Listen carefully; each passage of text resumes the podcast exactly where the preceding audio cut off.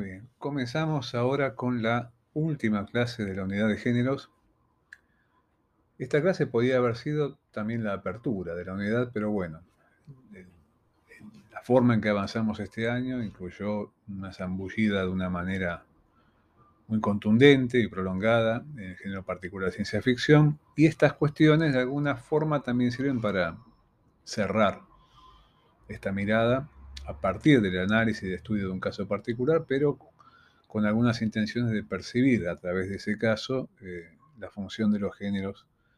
en el campo cinematográfico. Por eso se llama, vamos a acompañarnos como siempre por un, por un PowerPoint, los géneros cinematográficos, algunas ideas sobre su operación. En este caso serán algunas ideas finales, antes de pasar a la siguiente unidad, sobre cómo funcionan los géneros. Tratar de entender un poco la maquinaria interna de un sistema mm,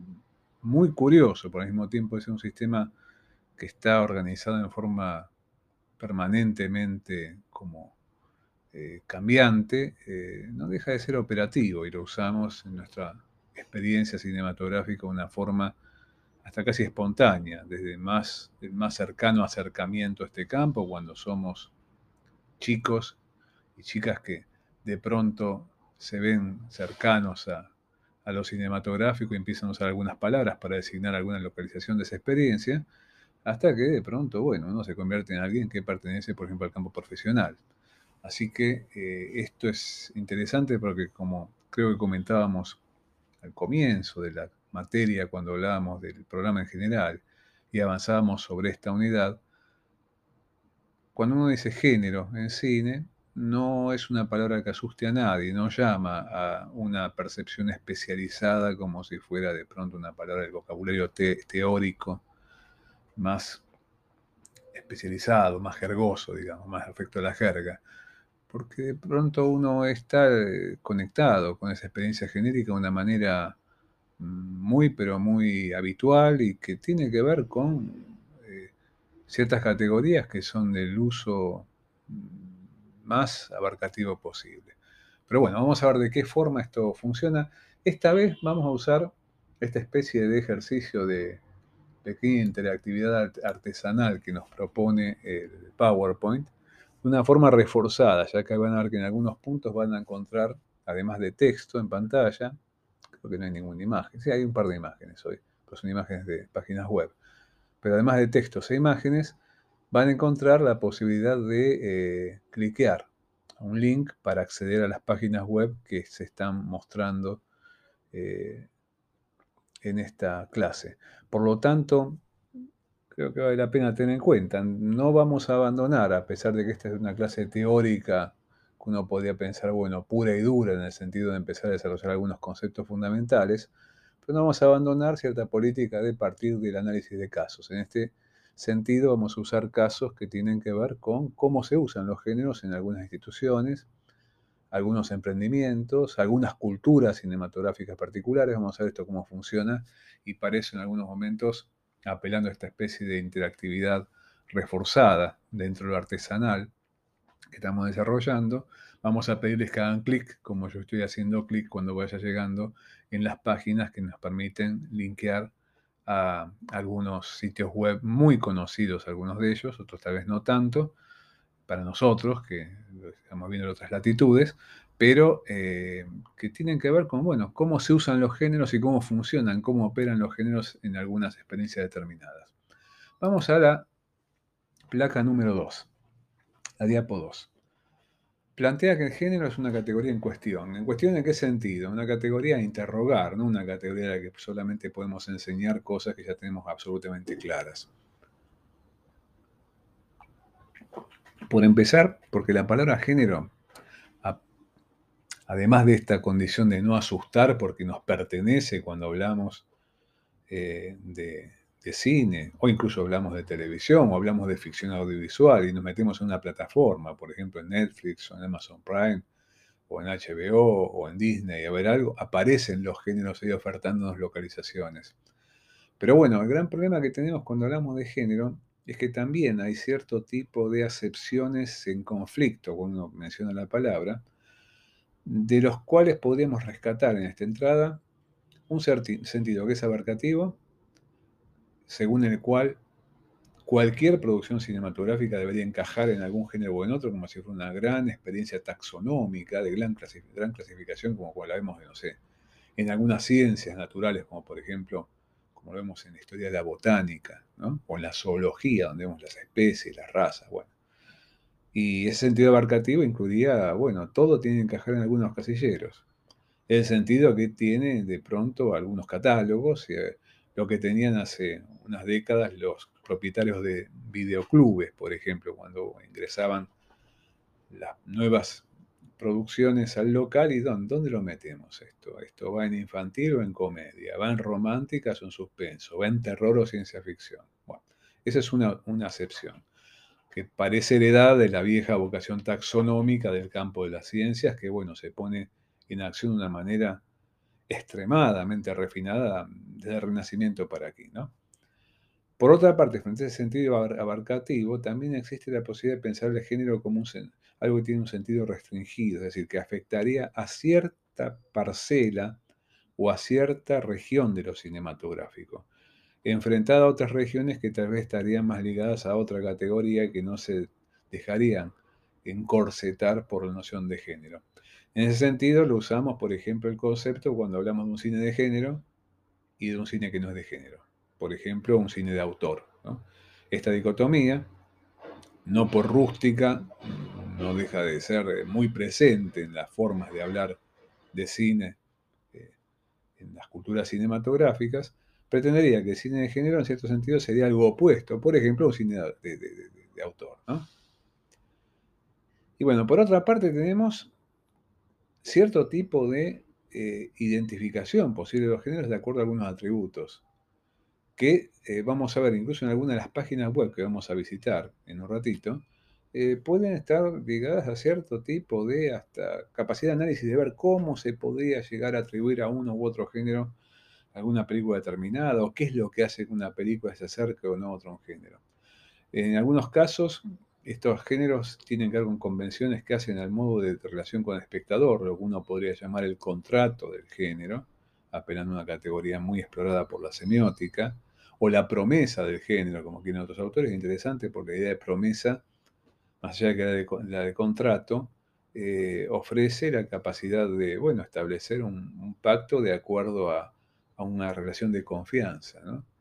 Yo confío que este, esta película me va a dar esto que estoy buscando porque pertenece a este género. contrato siempre da intereses en conflicto o posibilidades de conflicto que el contrato trata de regular. La promesa tiene que ver con ese pacto en un horizonte, digamos, de confianza como el que el espectador o el espectador establecen a veces cuando se asoma una película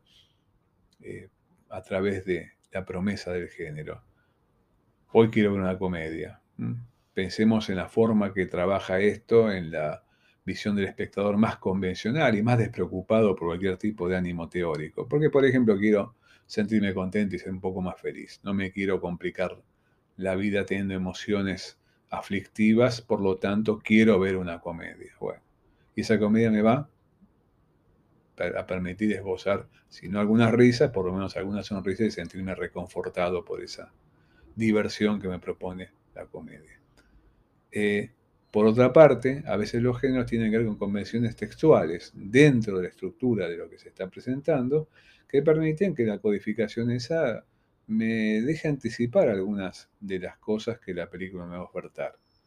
Por ejemplo, quiero ver una ficción ambientada en el medio oeste americano entre la guerra de secesión y el momento en que las torres de petróleo empiezan a proponer que el automóvil desplace el caballo, y donde la ley se imponía a partir de un revólver en la cintura y no necesariamente vamos a encontrar fácil a un juez que iba a estar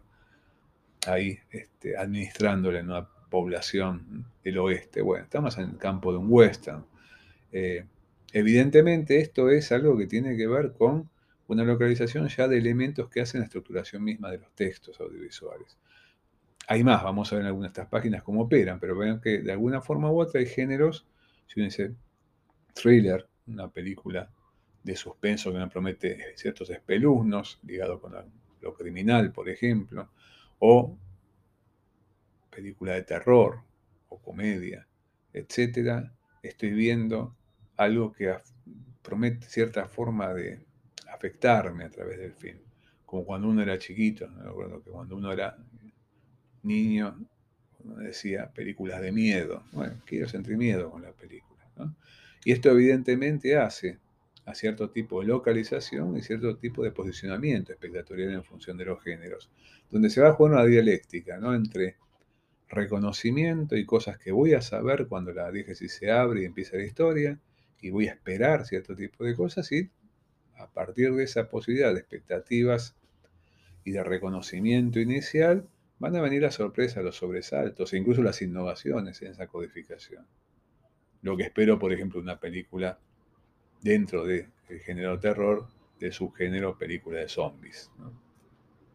Ya vemos que en este caso lo definen los personajes en cuestión, cierto tipo de seres que de alguna forma u otra vuelven de la muerte y son especialmente letales, como una película de vampiros. Pero bueno, esto es algo de la eh, diferencia por la cual una película o un género puede acudir a nuestra capacidad de reconocerlo desde un rango o el otro. Vamos a ver en el episodio siguiente algunas cuestiones más que son de orden general. Veamos la diapo 3. Dice el título Géneros, ciclos, procesos. Hablar de géneros y ligar a estos géneros con la idea de ciclo y de proceso implica la necesidad de poder aceptar dentro de la lógica de los géneros y su posible estructuración en un sistema, la, eh, implica poder aceptar la, posibilidad de eh, modificaciones en el tiempo de esos géneros y sacarnos de la cabeza algo que Todorov, que ha trabajado mucho el tema de géneros en su, teoría en el campo literario, eh, eh, acentúa de una manera muy enfática, que es que los géneros no son tipologías en el sentido en que se usan, por ejemplo, en las ciencias, en las ciencias, insisto, con el modelo de la botánica, por ejemplo, o como pone en el caso de, la química, cuando uno ve la tabla de elementos de Mendeleev, recuerdan esta tabla de elementos que aprendimos alguna vez en el colegio secundario, donde cada casillero por un elemento, se van disponiendo cada uno en relación a otros por sus diferencias en cuanto a la estructura molecular. Incluso Mendeleev hizo una tabla tan perfecta que hasta designó algunos casilleros vacíos como el lugar que iban a ocupar elementos todavía no descubiertos, que después se fueron descubriendo. La tabla de Mendeleev, evidentemente, es un modelo donde si un elemento es una cosa, no es el, elemento vecino, y al mismo tiempo todo tiene un lugar estrictamente eh, calificado en términos de sus valores. Por lo tanto, no hay ninguna posibilidad de, encimamientos. Eh, además, es una tabla, evidentemente, que llama a la percepción de algo físico que tiene con la estructura material del universo, ¿no? Pero bueno, no funciona el sistema de géneros, ni en el cine, ni en otras formas artísticas que utilicen géneros, sino que son entidades históricas que tienen ciclos de ascenso, de configuración, de, cambio, de transformación y eventualmente también de decadencia y de, de, desaparición, como también posiblemente cierto tipo de revitalización, cuando un género se regenerifica, como vamos a ver dentro de un rato y vuelve a cobrar vitalidad después de haber estado letargado durante un tiempo. ¿no? O sea, que la idea de ciclos y de procesos introduce la necesidad de poder pensar una dinámica en algo que está muy lejos de ser una entidad está por fuera de la historia. ¿no? Eh, es una categoría flexible. Depende de cómo hablamos y pensamos la experiencia cinematográfica. Es una categoría que no está impuesta desde ningún vértice, sino que está generada por efectos de comunidad un género empieza a funcionar cuando es algo que se reconoce entre gente que habla de eso y empieza a ver como algunas formas de contacto con esa experiencia designadas bajo esa, bajo esa identidad. Y es una construcción justamente colectiva. No lo crean los críticos, no lo crean los teóricos, no lo crea la industria, sino que se crea a partir de una forma de convivencia con lo cinematográfico que si uno pudiera pensar en términos de una pirámide en cuanto a cómo funciona el poder, por ejemplo, del mercado, en el caso del cine, si bien algunos tienen particular éxito en, el mundo mediático, uno puede ver que en cierto sentido se construye desde abajo, ¿no? Y al mismo tiempo se renuevan. Entonces, de pronto, las palabras también empiezan a tener ese peso de lo que está ligado a un cierto presente, lo que queda desactualizado, lo que perteneció a otra época, etc. Y esta dinámica que hablábamos antes entre reconocimiento de género y las novedades que pueden ir desde lo aceptado como una innovación admisible fácil hasta, fácilmente hasta el sobresalto y las cosas que evidentemente tienen que recodificar algunos elementos del género, son parte del juego pertenece a este tipo de lógica de, habitar lo, genérico en relación al contacto con el cine, eh, para que sea un juego extremadamente placentero y abierto a esa, a esa posibilidad de jugar a ser casi como coautor o coautora de la ficción, en el sentido de ser a veces un experto, observador, observadora de lo que está ocurriendo ahí, gran conocedor o conocedora de lo que está pasando, a pesar de que estemos asomándonos a una nueva ficción, porque hemos visto muchas cosas en ese universo que previamente transitamos en experiencias previas, o que implica una fuerte participación de la memoria espectatorial, pero también la capacidad de ofrecerse ante el sobresalto a, incorporar al género las mayores eh, innovaciones en el sentido de que sean convincentes y que ingresen en esa lógica, esa dinámica. Entonces, en esta forma de vivir eh, los géneros en, un sentido ya aceptando su discurso histórico, evidentemente vale la pena pensar que se trata de categorías que son especialmente abiertas a la transformación, así como a veces de pronto uno ve las, evoluciones históricas de los géneros y las formas que los géneros han atravesado, los 125 años de cine que, cada uno o cada una tiene, este, más allá de sus biografías individuales como mochila, en el sentido de que estamos en contacto con una historia audiovisual, evidentemente pensar esta transformación es tan importante como pensar las posibles clasificaciones o estructuras del sistema de géneros. Una contribución fundamental que ya tiene más de 20 años, pero que nos es especialmente útil en este sentido, es el trabajo que eh, examinamos de Rick Altman, eh, los géneros cinematográficos. En, en inglés tiene ese título que vemos en la prueba 4, que es Film Genre, en el sentido de que se trata de una relación problemática y propuesta con esa barra y que al mismo tiempo pone en tensión tanto la categoría de lo cinematográfico, que la idea de film está, eh, eh, la palabra film está inventando nuestro concepto de cine, no de un film particular, y genre en el sentido de pensar al género como algo que entra a jugar con lo cinematográfico, con algún tipo de incógnitas también, no solamente eh, en el sentido de pensar una posibilidad de localización y reconocimiento de las películas. Se trata esta, esta obra, libro que uno debe recomendar con el mayor entusiasmo, porque es un libro muy importante hace 20 años. Además, abrió grandes polémicas cuando se publicó originalmente en el año 1999.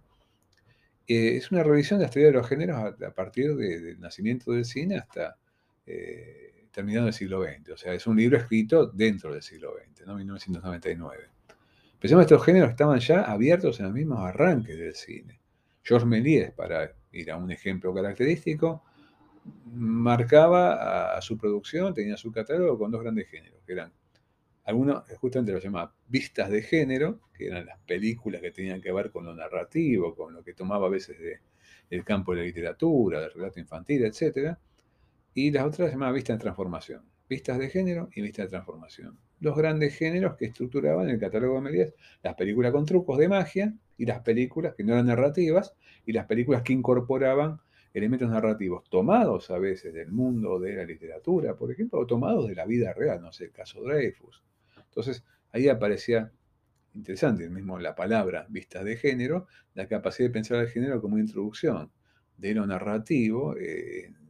distintas procedencias en su filmografía. Los Lumière hablaban de vistas a secas, ¿no? Pero de pronto uno podría ver cierta catalogación que tenía que ver con qué tipo de vistas se trataba. Pero bueno, por ese lado eh, aparece la aplicación del concepto de género proveniente de otros campos a lo cinematográfico por parte de los mismos practicantes de la realización de películas. Pero después nos encontramos con algo más complejo cuando empieza a aparecer ahí el influjo de los géneros dramáticos. Empezamos a ver que películas se pueden considerar comedias y películas que se pueden considerar dramas, películas que se pueden considerar a partir de ciertas cosas que ponen en juego del cine, como películas de persecución, los famosos chasers a comienzos del siglo XX, que eran simplemente películas que eran pequeños cortometrajes que estaban contando una persecución. Podían ser en tono de comedia o en tono de lo que podríamos llamar, todavía no se puede llamar así, pero posteriormente un policial, porque había policías y ladrones. Pero bueno, esos son procesos de generificación que se ponen en juego. O sea, todo género funciona como tal a partir de un proceso que implica cómo se transforma en género, y esto lo llamamos generificación, y también uno puede pensar cómo esos géneros se van transformando y se pueden producir procesos de regenerificación, o sea, que un género percibido como tal, a partir de cierto tipo de cursos, sea considerado de otra manera. Lo que vamos a ver, por ejemplo, con Altman en el caso del cine de terror de los años 30 y su reconsideración como cine de ciencia ficción, aprovechando el auge de la ciencia ficción en los años 50, en la famosa edad de oro de la ciencia ficción en cine, como película de ciencia ficción, los grandes monstruos, por ejemplo, la Universal, los años 30 son reconsiderados como monstruos compatibles con el universo ciencia ficción en los años 50 y bueno, son reciclados y lanzados al mercado con otro tipo de atractivo en términos de marketing y publicidad. La aproximación de Altman, vean esta última frase de esta placa número 4, la denomina sintáctico-semántico-pragmática porque no solamente alude a cuestiones textuales que tienen que ver con la disposición de los elementos dentro de la película y la forma en que generan efectos de sentido de acuerdo al tratamiento de algunos temas en particular, sino que tiene una lógica de uso, por eso de pragmática, ¿no? El uso espectatorial es el que hace que los géneros se tejan en un tejido de orden comunitario, que tiene que ver con ver el cine, pero con esa otra dimensión que implica ser espectador espectadora del cine, que es hablar de eso visto antes de verlo, después de verlo, leer sobre eso, escribir sobre eso, eventualmente si tienes ganas de compartir eso por escrito. Y bueno, ese hablar de cine empezó a usar los géneros para localizar a esa experiencia de una manera extremadamente sofisticada ya de los mismos comienzos de la experiencia cinematográfica en los mismos finales del siglo XIX. Vamos a ver en la siguiente placa algunos rasgos que Altman trabaja en su libro y que hablan de estos procesos de una manera extremadamente dinámica.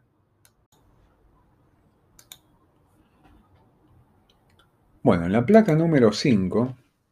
justamente vamos a ver un par de casos, acá estamos bajando justamente de vuelta en este eh, momento final que intenta hacer como de ideas generales sobre el género, pero no abandonar este espíritu del análisis a la teoría, que también toma Altman. Altman. Altman es alguien que ha revolucionado realmente muchos aspectos de la teoría cinematográfica en las últimas décadas, zambulléndose en, en algunas experiencias muy distantes en la historia, buscando archivos, no solamente viendo películas, sino examinando lo que en la investigación cinematográfica se llama lo parafílmico, ¿no? lo que rodea a las películas, por ejemplo, la crítica cinematográfica, la publicidad, lo, que hace al mundo de las publicaciones dedicadas a la distribución, a la exhibición, etc.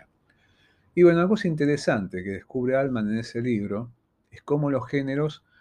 decíamos, no son eh, entidades fijas, no son tipologías en el sentido de esas grandes clasificaciones de especies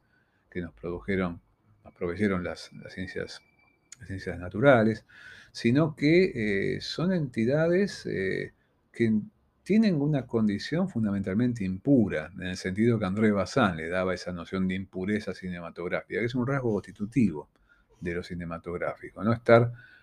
armando sus propias identidades e identificaciones a partir de fenómenos de hibridación permanente. Una de las cosas, vean en la placa número 5 que está trabajado por Altman en el caso, perdón, en el caso sí, de origen de los géneros, eh, es que, claro, no nacen, como pasó con el cine, recordarán que no nace como si fuera de un repollo, de un cascarón, sino que son como resultado de cierto tipo de de cóctel de elementos bastante heterogéneos. En un caso fundamental que examina ahí, un género que normalmente se va considerado cinematográfico por excelencia, aunque hubo realmente western literario, western teatral, pero bueno, se ve como un género muy ligado a esa especie de surgimiento dentro del mundo del cine que es el western, las películas del oeste. siempre se suele decir en las historias del cine convencionales que el western nace muy tempranamente en el siglo XX, en 1903, a partir de la película de Edwin Porter llamada The Great Train Robbery, ¿no? El gran asalto al tren, o asalto y robo a un tren. Asalto y robo a un tren es una película que es cierto, si uno la mira ahí, ve vaqueros, ve un asalto a un tren muy sangriento, ve un pueblo reaccionando entre los vaqueros, termina con una masacre, además puro estilo western, parece un Peckinpah, ¿no? Donde quedan todos muertos apilados, pero bueno. Esto es 1903. ¿Cómo llega a ser Western Direct Robbery? Evidentemente no lo fue, si lo leemos en Altman, en 1903 cuando esta película fue reconocida como western. En ese momento la película era vista como una película sobre la inseguridad contemporánea, porque tiene que ver con un asalto, sobre lo que implicaba ver películas que transcurrieran en trenes o que tuvieran los trenes como un elemento privilegiado en su trama. De hecho, hay un mini género en ese momento ya funcionando en la percepción de los espectadores cinematográficos, en las notas que salían en los diarios sobre las películas, en la publicidad de las películas, que hablaban del railroad drama, del railroad drama, películas ferroviarias o drama ferroviario. Era un drama ferroviario, ¿no? Y evidentemente, bueno, al mismo tiempo una película de aventuras en un espacio rural. Por lo tanto, aparece ahí un montón de matrices que en el éxito de la película y a otras películas que se le parecieron empezaron a referir a ellas como western drama. A partir de 1903 empieza a aparecer esta denominación de western drama durante varios años hasta que después de más o menos un lustro, terminando casi esa década, eso que había sido un, objetivo, un, adjetivo, el western drama, se convierte simplemente en un sustantivo y pasa a ser western.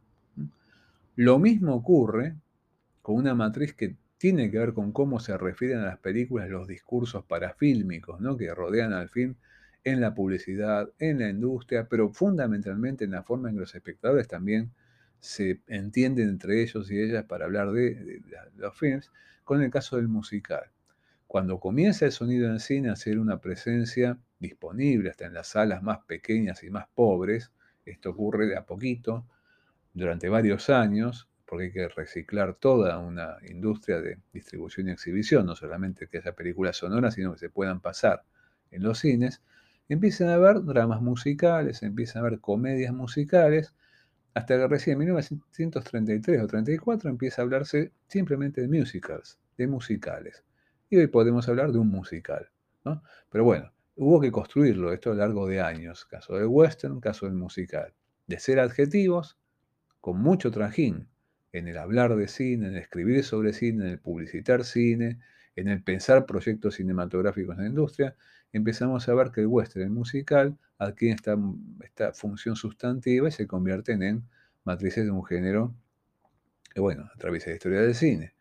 Eh, y el caso tercero, para mencionar acá, ya lo mencioné de una manera eh, muy sucinta, pero que nos afecta de una forma interesante, porque es una matriz que sigue muy activa en el panorama contemporáneo, esto de acercar el mundo del terror a la ciencia ficción. Pensemos que se activa con todo en los años 70, fin de los 70, con películas como Alien, de Ridley Scott, o La Cosa, de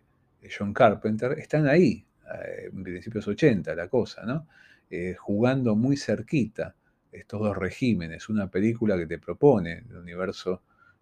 conectado con lo especulativo propio de la ciencia ficción, una película ante todo te propone escalofriarte mediante una lógica de sustos o de cierto tipo de objetivo con el miedo espectatorial. Bueno, esto que en inglés se suele llamar horror film, ¿no? apelando a otra palabra cercana que es la de horror. Hay sutiles diferencias, pero interesante ver que aparece la posibilidad, y esto lo hace Altman también con la ayuda de mucho material documental ligado a las películas, no documental de cine documental, sino de documentación ligada a las películas, de cómo el cine de los 30 que ya trabajaba a veces en alguna sintonía entre terror y ciencia ficción, pensemos el caso prototípico de Frankenstein, se convierte en los años 50 en todo algo reciclado para aprovechar eh, la, capacidad de, bueno, dentro de la famosa edad de oro de la ciencia ficción en Estados Unidos, de reciclar películas de 20 años de antigüedad bajo una nueva luz, bajo una nueva óptica, otra forma de mirar. Y es interesante porque nos plantea otra idea, que es cómo un género también depende de una forma de mirar compartida con otros y de ciertas palabras que van regulando el mirar y escuchar una película para poder apreciar ahí algunos efectos de sentido. Como un monstruo clave del terror cinematográfico, como es la criatura de Frankenstein, se pudo convertir en un monstruo que se adhiere al universo de ciencia ficción a partir de los problemas que suscita la ficción de Mary Shelley en cuestión de pensar las consecuencias ficcionales de la creación de vida artificial, ¿no? de vida humana artificial. Pero bueno, esto es parte de las aventuras de la generificación y la regenerificación que nos abre el libro de Altman, pensando esta relación entre cine y género a partir de los procesos y no solamente las estructuras. ¿no? En lugar de apostar a establecer algo así como la última palabra en clasificaciones posibles, es uno de los casos, no es el único, pero nos parece un caso muy cercano y muy disponible, es una bibliografía disponible en castellano ya hace también casi 20 años y a alguno le puede sacar mucho del jugo, un autor mayor de lo que podemos llamar la teoría cinematográfica contemporánea, cómo eh, aparece esta mirada sobre los géneros reactivando discusiones sobre cómo los géneros llegan a ser tales en lugar de pensar qué cosa es de un género y qué cosa pertenece a otro. Yo alguna vez había estipulado eh, en esta unidad pensar a los géneros no como participantes de un mapa político, como si fuera de pronto una especie de zona, territorio separado por fronteras políticas muy rigurosas, con sus cambios de color de un país a otro, ¿no? en el mapa político, y los gendarmes que te esperan cuando quieres pasar de un país a otro, eh, fronteras más o menos calientes, etcétera, sino como un mapa pero atravesado por estaciones radiales, ¿no? Eh, eh, emisoras de radio que tienen un determinado tipo de zona de influencia. Podemos empezar emisoras de televisión con la vieja tele de antena, ¿no? Y bueno, uno puede ver que ahí las zonas de frontera no son tales, sino que son zonas donde uno puede captar una u otra señal, pero que evidentemente no hacen a esta necesidad de pensar todo el tiempo checking point y checkpoint y, situaciones fronterizas, sino que uno puede sintonizar de golpe en una película X como Blade Runner algunas señales que la conectan con el universo del cine negro, otras señales que lo conectan con el universo de la ciencia ficción y eventualmente si tenemos más agudeza podemos encontrar la aparición de elementos que tienen que ver con lo que actualmente es su género hiperactivo, con muchas razones en la pantalla contemporánea, como lo que habitualmente se llama distopía. ¿no? Pero bueno, todo esto implica esta mirada que atenta a los géneros en tanto algo que se produce desde un proceso, eh, permiten también percibir tanto como una estructura y una tópica de los géneros, es decir, de establecimiento de lugares, de topos, de topoi, eh, una, dinámica. Eh, ahora vamos a la parte final, cuestiones que tienen que ver con estos casos particulares que habíamos comentado previamente.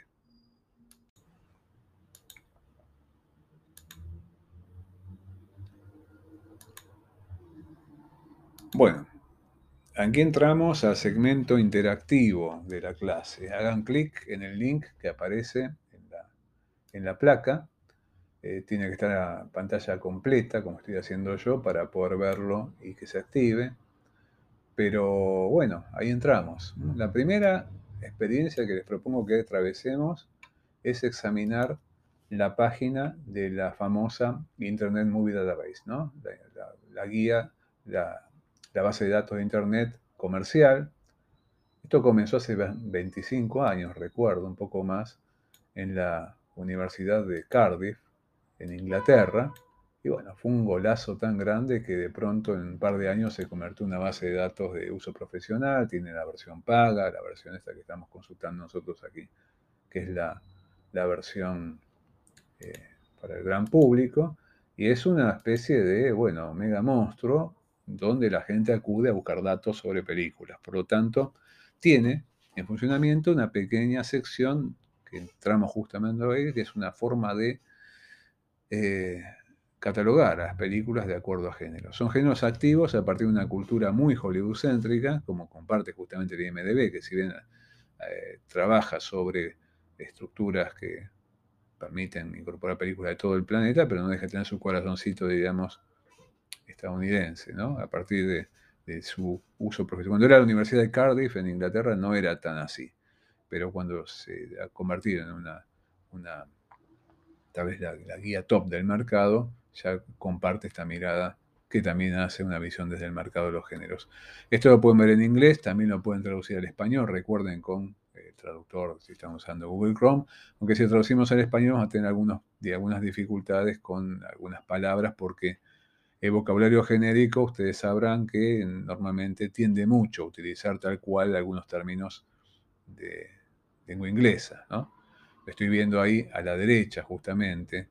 algunos géneros muy activos en la pantalla contemporánea que se suelen mentar así en inglés en nuestro propio medio.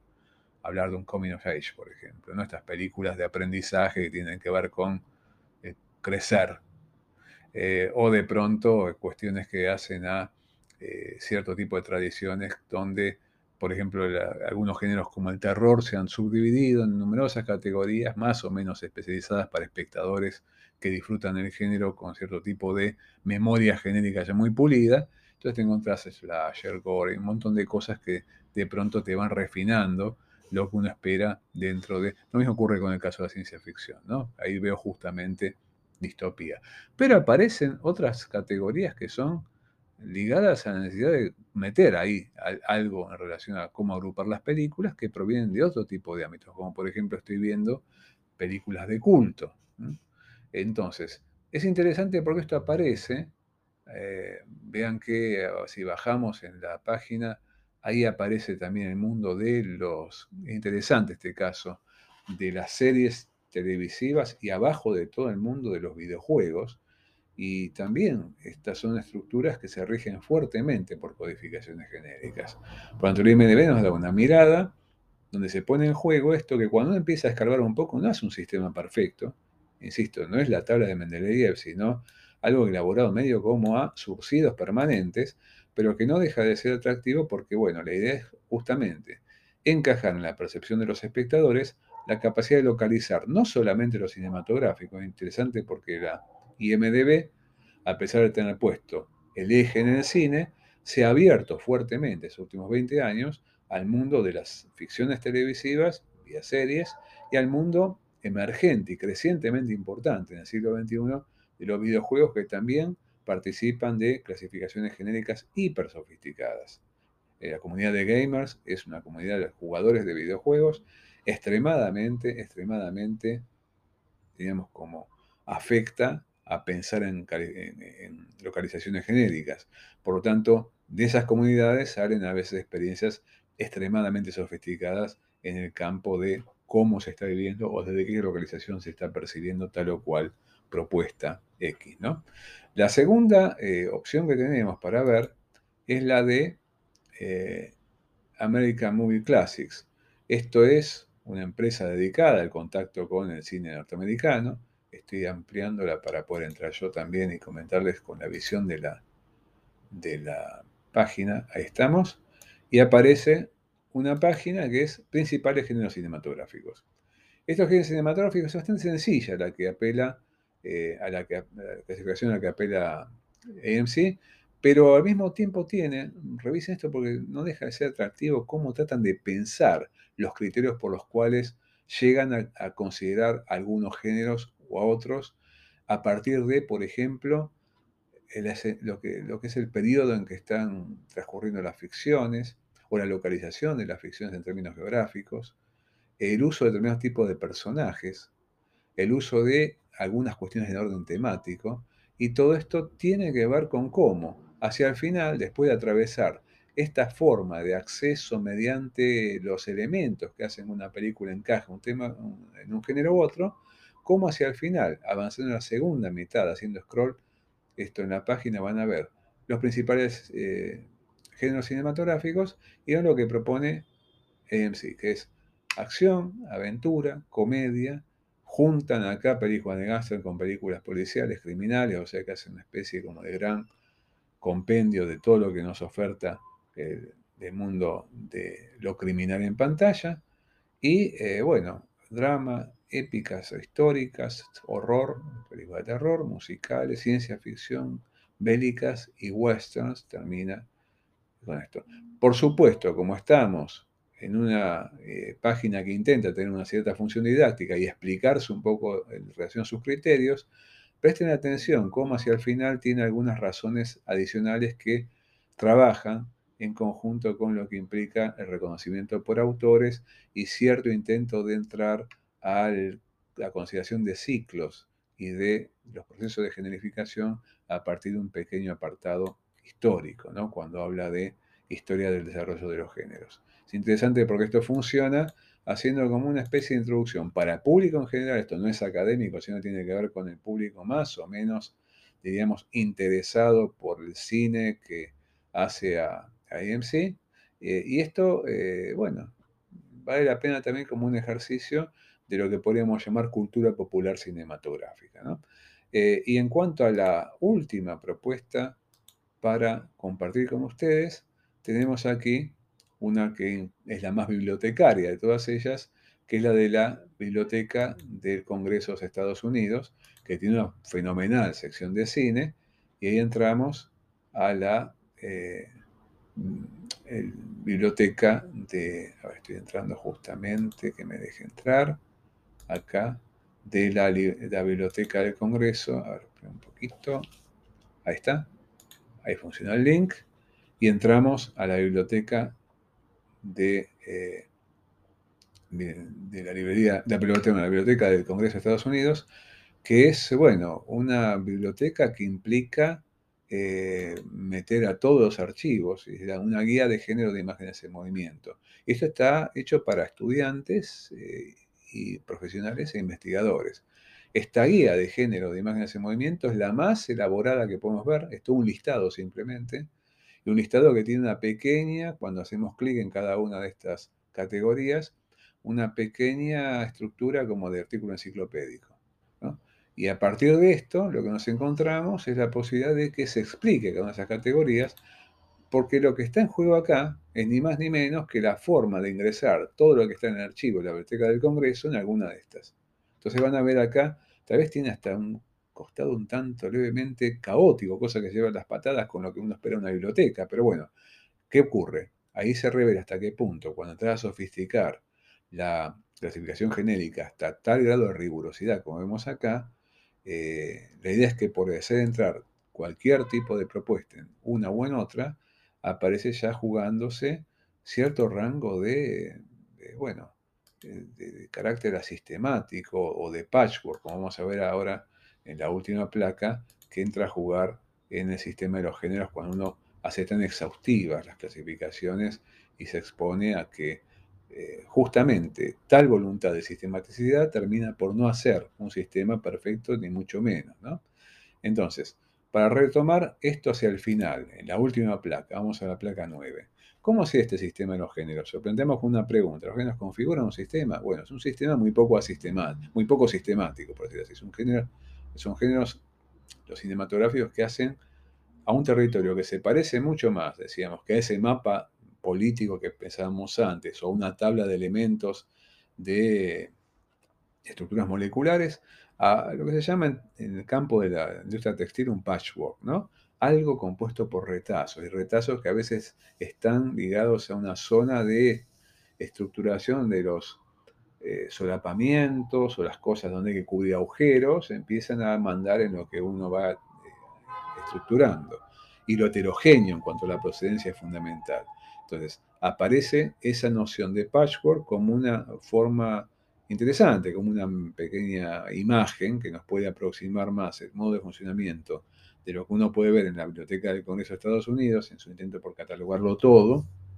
mediante un montón de categorías disímiles, eh, más a un patchwork que a una tabla o una clasificación botánica. Y por otra parte, la otra cuestión a tener en cuenta es que esa hibridación, que muchos pensaron ligados al mundo de los géneros en una fase posmoderna, con la palabra esa que fue clave en las últimas décadas del siglo pasado, cuando se pensaba los géneros y su reciclaje y su hibridación como un síntoma de posmodernidad, la realidad hibridación está en el punto de partida de los géneros, porque los géneros nacen si es que podemos hablar de un nacimiento, o surgen o emergen, mejor aún, a partir de procesos de hibridación y de intrincación que son extremadamente complejos. Así que bueno, con esta última pregunta y estas dos, diríamos, formas de dilucidación parcial que tenemos aquí en juego, terminamos la unidad de los géneros como para dejarla picando, como nuestra costumbre, y que uno siga prosiguiendo es mucho lo que uno puede aprender de la frecuentación de estas tres bases de datos que acabo de mostrarles, porque nos plantea unas cuantas preguntas, como también unas cuantas elucidaciones parciales, pero unas cuantas preguntas que es necesario sostener para pensar de una manera productiva el campo de los géneros cinematográficos. Bueno, terminamos hoy por acá y con esto damos ya final a la unidad de géneros. Nos vemos en la próxima ya con un nuevo tema.